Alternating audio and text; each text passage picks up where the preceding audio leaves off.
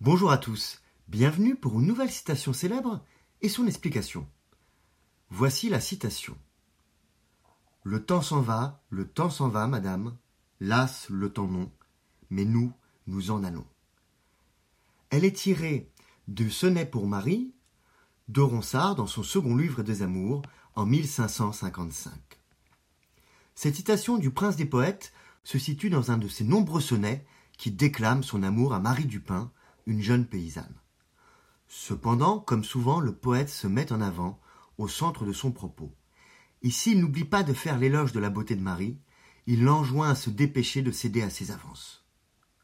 Il emploie dans ce sonnet, comme souvent encore, la métaphore de la rose, empruntée au célèbre poète italien Pétrarque.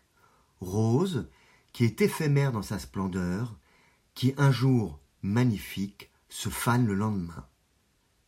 Il en est ainsi pour lui de la beauté des femmes. Cette vision est un brin sexiste et superficiel. Elle est attachée simplement à l'apparence physique.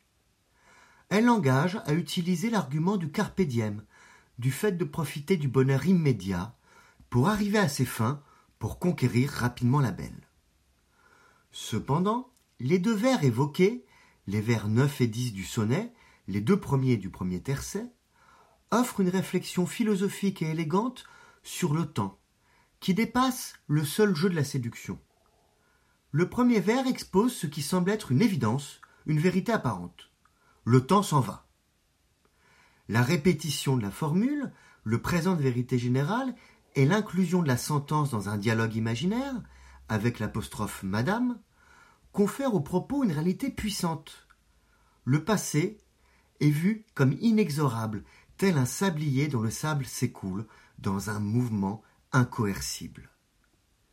Seulement, le vers suivant opère un renversement de pensée. Las, le temps non, mais nous, nous en allons. Effectivement, le tragique de la condition humaine n'est pas l'écoulement du temps, mais le rapprochement quotidien de notre disparition. Ainsi, Ronsard montre un temps finalement immobile, dont le mouvement serait le fruit de notre perception, ce temps n'existe que par les changements, les modifications qui nous affectent. Alors, le temps n'a plus d'existence propre. Il ne se comprend que par la manière dont il affecte les hommes.